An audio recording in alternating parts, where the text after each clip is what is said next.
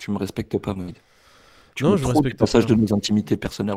Non, non, non, non. Est-ce que t'as 24 milliards comme le fondateur de FTX? Non? Non. Je te Non. respecte pas. T'es une grosse merde. Voilà. Sache-le.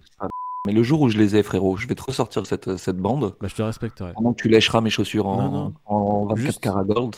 Juste, tu auras mon respect. Tout le monde s'en branle, moi le premier. Il est 6h55 du matin, bientôt 7h, 3 juin 2022. On commence cette vidéo. Bonjour à tous qui nous rejoignez en vidéo ou en podcast. J'espère que vous avez passé une belle matinée ou un bon réveil. Salut David, salut Peter. Salut l'équipe. Ça va très bien. J'ai envie de te dire un bon que Tout le matin. monde est bien réveillé, sinon je m'en en fait. Ouais, grave. Pourquoi je vous pose la question tous les matins? C'est une... c'est un mystère. Du verre, Alors. du verre.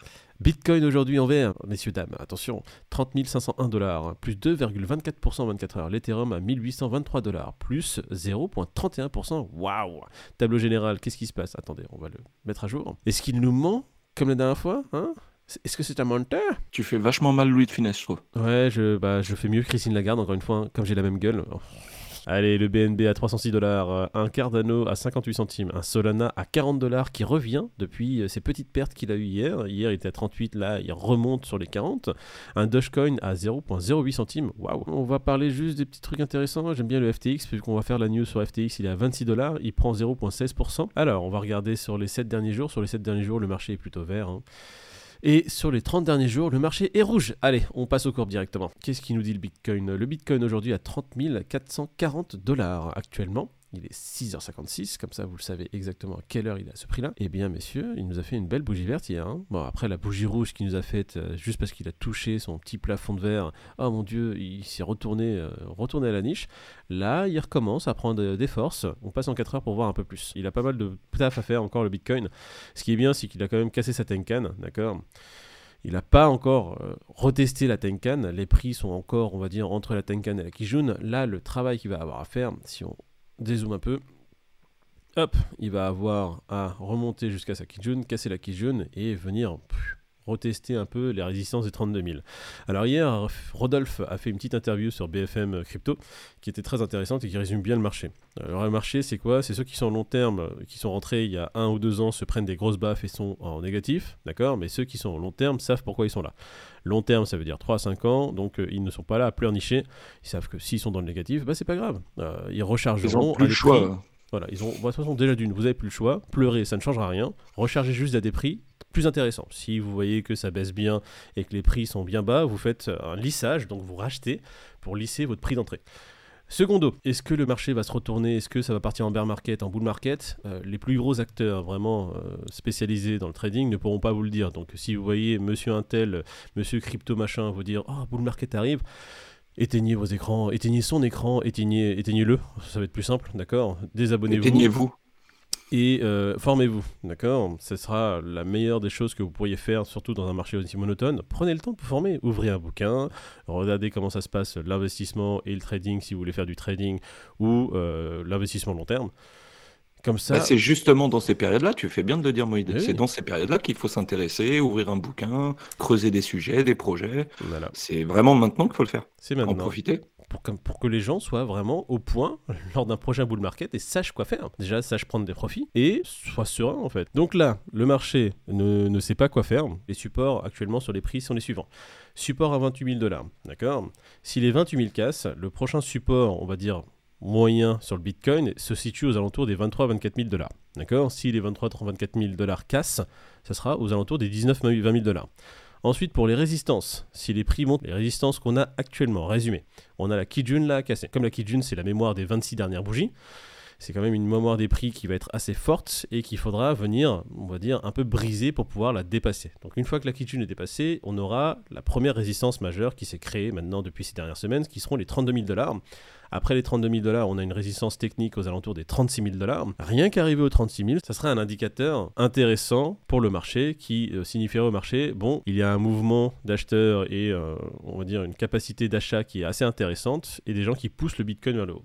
Donc 36 000. Pour le moment, serait- c'est les vendeurs qui ont la main, hein, et c'est pour ça que- qu'on s'en sort pas. Mais effectivement, en cassant les 33 et les 36, là, les acheteurs reprendraient la main et on sait qu'on pourrait avoir le bon rallye haussier. euh, Disons enfin, que ça pourrait aller plus haut, quoi. les cartes seraient redébattues. D'accord? Là, Mm. même si les vendeurs, entre guillemets, ont la main, ils n'arrivent pas à faire casser la- le support des 28 000. Les acheteurs sont là en masse pour justement revenir aux alentours des Racheter 28 ces 000 dollars. ouais. Racheter ces positions, tout à fait. 36 000, ça indiquerait peut-être un changement de tendance. Si des 36 000, on arrive au 41, là, les cartes seraient vraiment rebattues.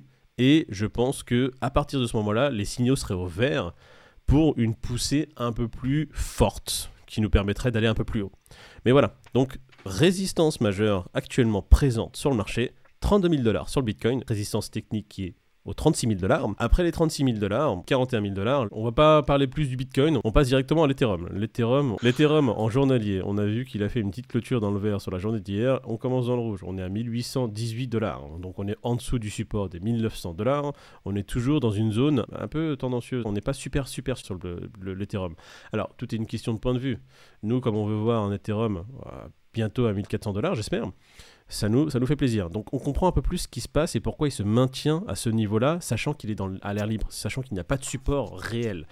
On est supporté par le bas du nuage. Ça, il faut regarder en Ishimoku. Et malheureusement, si les prix cassent ce nuage-là, là, il n'y aurait vraiment plus rien pour euh, apporter un support quelconque à l'Ethereum. Et on se retrouvait voilà, au prochain support qu'on avait déjà noté à la 1400 dollars. Et les prix pourraient revenir à ce niveau-là. Là, pour l'instant, on voit beaucoup, beaucoup de rebonds qui ont été faits sur le nuage et qui ont repoussé les prix vers le haut. Mais sauf que là, on vient de le voir.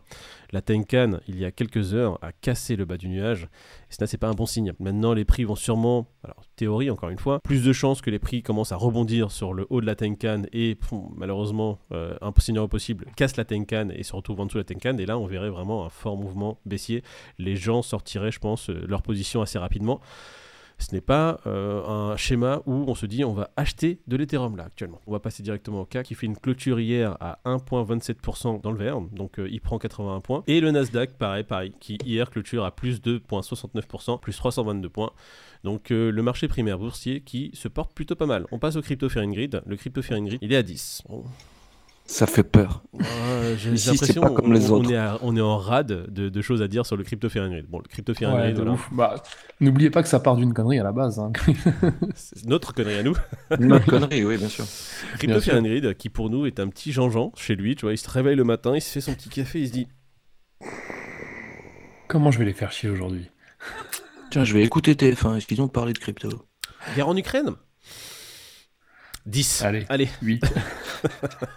C'est différents indicateurs. Tu as le social index et tu en as d'autres. hein. C'est c'est pas... Non, non, mais c'est une blague. hein, c'est, euh, j'aime bien tourner ça en, en rigolade en disant que c'est 3D que les gens lancent. Et ils regardent le, total des dés. On est à 10 Ouais, bravo. Allez, Banco. 4,21. Allez, premier article. L'AMF clarifie, clarifie le statut de PSAN. Ah oui, c'est très intéressant ça. L'agrément PSAN, de Mm. toute manière, sera amené à être mis à jour régulièrement, puisque c'est une technologie qui avance et qui évolue régulièrement.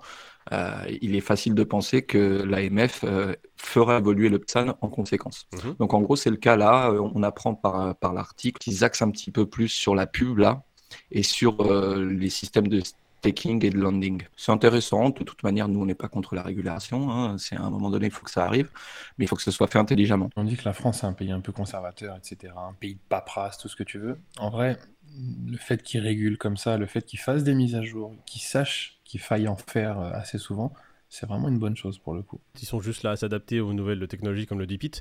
Là, on va, on va parler des deux clarifications qui ont été faites. Clarification sur ceux qui veulent faire de la pub sur le domaine, on va dire, blockchain.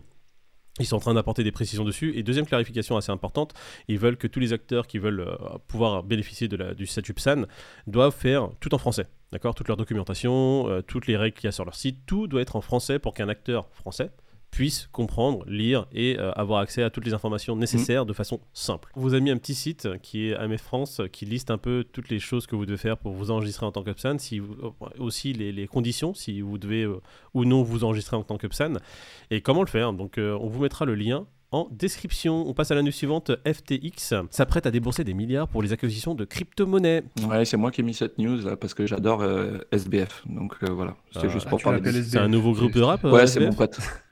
C'est mon pote, on mange ensemble cet après-midi. C'est le frère Tranquille. d'SCH. C'est le frère de Mouloud Achour et d'un autre, là, on en parlait tout à l'heure. Raphaël Raphaël. Voilà, c'est vrai. Frère, regarde. Regarde-moi cette tête. Parfait. Mais je l'adore. Bon, en gros, c'est le créateur de FTX et du fonds d'investissement Alameda. Mhm. Le mec a 30 ans, il est multimilliardaire. hein. Vous laisse, euh, voilà, je vous fais le topo brièvement. C'est quand même un mec qui a dit qu'il essaie de monter le plus, le plus d'oseille possible pour le redistribuer après à des associations. Donc c'est un philanthrope, le mec. Euh, J'adore, euh, j'adore son mood je vous invite à vous intéresser à ce gars-là et, et de faire vos propres recherches. Mhm. Et bon, en gros, il a des petits milliards qui dépassent d'excédents et donc il, investit euh, dans des boîtes euh, pour étoffer un petit peu la gamme de FTX, tous les domaines sur lesquels ils sont peut-être moins compétents, euh, faire l'acquisition de- d'entreprises pour euh, étoffer euh, leurs équipes et tout ça. Donc voilà, c'est un mec qui, malgré le contexte morose d'aujourd'hui et malgré Moïd qui essaie de euh, c'est un mec quand même qui lui n'a pas peur d'investir aujourd'hui et de continuer euh, dans la bonne direction. Ce gars-là, je l'aime beaucoup aussi parce que tu vois que l'argent, c'est vraiment pas son, son intérêt premier. Lui, ce qu'il cherche, c'est l'innovation, faire bouger les choses. Quelqu'un de très intelligent, et pour euh, amasser une telle fortune et faire de tels projets à un si jeune âge, il faut en avoir dans la tête. C'est pas par hasard qu'on arrive euh, à ce niveau-là. Très bon les Gorafi, là, très très bon, très très bonne news ça. Christine Lagarde lance une série de NFT pour avertir du danger des crypto-monnaies. Parfait, ça, ça nous, ça nous permet d'enchaîner sur Kenny West. Kenny West qui dépose des marques liées aux NFT et au métaverse. Ouais, après avoir décrié le- le- les NFT, après avoir dit que c'était de la merde, qu'il voulait pas en entendre parler, il avait fait un post Insta là-dessus en disant Me parlez pas de NFT, euh, je veux, moi je suis dans le monde réel, etc. J'ai d'autres projets. Mhm. Mais à la fin de son petit mot, il a dit Parlez-moi parlez-moi plus tard, un autre jour, tu vois. Ouais. En fait, moi, il me fait marrer ce gars-là parce qu'il est un peu, il est un peu perché. Voilà, tu vois. Donc là, il dit à quel point c'est de la merde et à la fin, il dit Ask me later. Genre, Mhm. on sait jamais. Donc là, il voit, il, il voit le potentiel du truc et puis bah, il n'hésite pas à lancer 17 marques euh, NFT, Metaverse, etc. Donc ça reste un vrai businessman pour Oui. le coup, le gars. Est-ce qu'on peut euh, parler du nom, s'il vous plaît? Yeezus. Jesus C'est en fait Yeezus. C'est, c'est- il, il a choisi ce nom-là pour montrer que c'est quelqu'un de très humble et, et de très modeste. J'aime bien son, tu vois, sa position, ça montre à quel point il est intelligent, ce mec. C'est-à-dire que il n'est jamais fermé à rien. Donc quand il donne son opinion, ouais, c'est de la merde, mais je suis susceptible de changer d'avis. Vous en faites pas, je sais de la merde, j'y réfléchis, mais c'est- c'est- vous inquiétez pas. Intelligent, c'est pas le premier mot que j'aurais dit, mais force est de constater en tous les cas qu'il doit l'être, parce que ça se fait pas très, comme très ça se bâtit pas sur rien, qu'on soit d'accord. Mais effectivement, vie- de temps en temps, euh, il me fait penser à un autiste, c'est-à-dire tu sais pas trop si euh, ça va dans le bon sens, le mauvais sens, il se cherche encore. Dans sa tête, ils sont plusieurs, c'est pas lui le chef. Vous, C'est pas vous trop. voyez, vous voyez là typiquement là sur son sur sa note, il parle de vrai monde, de vraie euh, nourriture, de vrais vêtements, etc. Et en Mhm. fait, tous ces NFT là, toutes ces marques qu'il est en train de déposer, c'est sur des vêtements, de la bouffe, euh, du métaverse, etc. Donc il y pensait peut-être à ce moment-là, tu vois déjà. On va continuer sur les NFT. On va parler de la ministre des Sports qui met en avant la blockchain et les NFT pour combattre le risque de faux billets dans le sport. Là, c'est un parallèle avec ce qui s'est passé. Pendant le match de Ligue des Champions, là, la Mhm. finale qui, qui a eu lieu au Stade de France, puisque normalement c'était en Russie, mais que au vu du, du contexte, bon, ça a été fait en France. Et arrivé là, apparemment, il y a Ça eu je ne sais combien de faux billets pour accéder au stade. Et du 2700 coup, ça a fait une pagaille euh, de, de malades, c'est-à-dire Mhm. que les gens qui avaient des vrais billets ne pouvaient même pas accéder au stade. Mhm. Certains qui avaient des vrais billets rentraient quand même, mais sans les passer. Enfin bon, ça a été un, un bordel. euh. Monstre. Et du coup, c'est vrai que la ministre des Sports rebondit sur la technologie blockchain en disant que cette technologie-là aurait pu peut-être éviter l'incident euh, qu'il y a eu pour cette finale. Donc il s'avère qu'il y a un concert de Ed Sheeran là, qui aura lieu euh, dans pas longtemps. Et le staff d'Ed Sheeran avait déjà prévu de faire euh, la billetterie avec euh, la blockchain et un système d'NFT. Génie. Et donc, elle rebondit là-dessus en disant que bah, ça pourrait être la solution et machin. Comme si c'était elle qui avait décidé de le mettre en place pour Ed Sheeran, alors que c'est l'équipe d'Ed Sheeran. Bon, bref.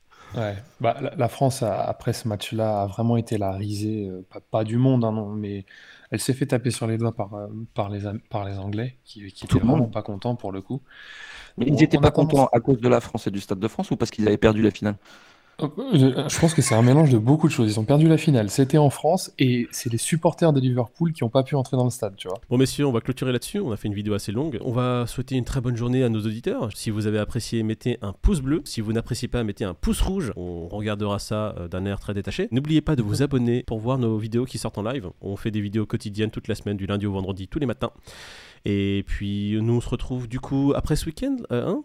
Lundi Ouais, Après un week-end bien gars. mérité. Décrochez de vos Ouais. écrans, allez sortez un peu, allez prendre l'air, passez du temps en famille, euh, avec votre meuf, et les filles avec votre mec, avec votre second mec, parce qu'elles ont le droit. Hein. euh, Votre meuf. on dit Ouais, maîtresse pour bon, les ouais. hommes, on peut dire euh, voilà. On sait déjà que ça sera coupé. Il a été trop loin. Avec des maîtresses, des meufs, des chiens derrière. On sait pas où il va le type. Dubaï porte à poti, euh, n'allez pas à Dubaï pour les mauvaises raisons. Ah putain, et lui, dans 6 mois, on va le retrouver à Dubaï en tant qu'influenceur. Bon week-end à vous tous et on se retrouve nous lundi. Allez, ciao. Bon week-end à lundi. La team. Vous êtes bien matinaux, les gars, il y a une raison? J'aime la rosée. J'aime me beurrer la biscotte, me beurrer la biscotte, biscotte.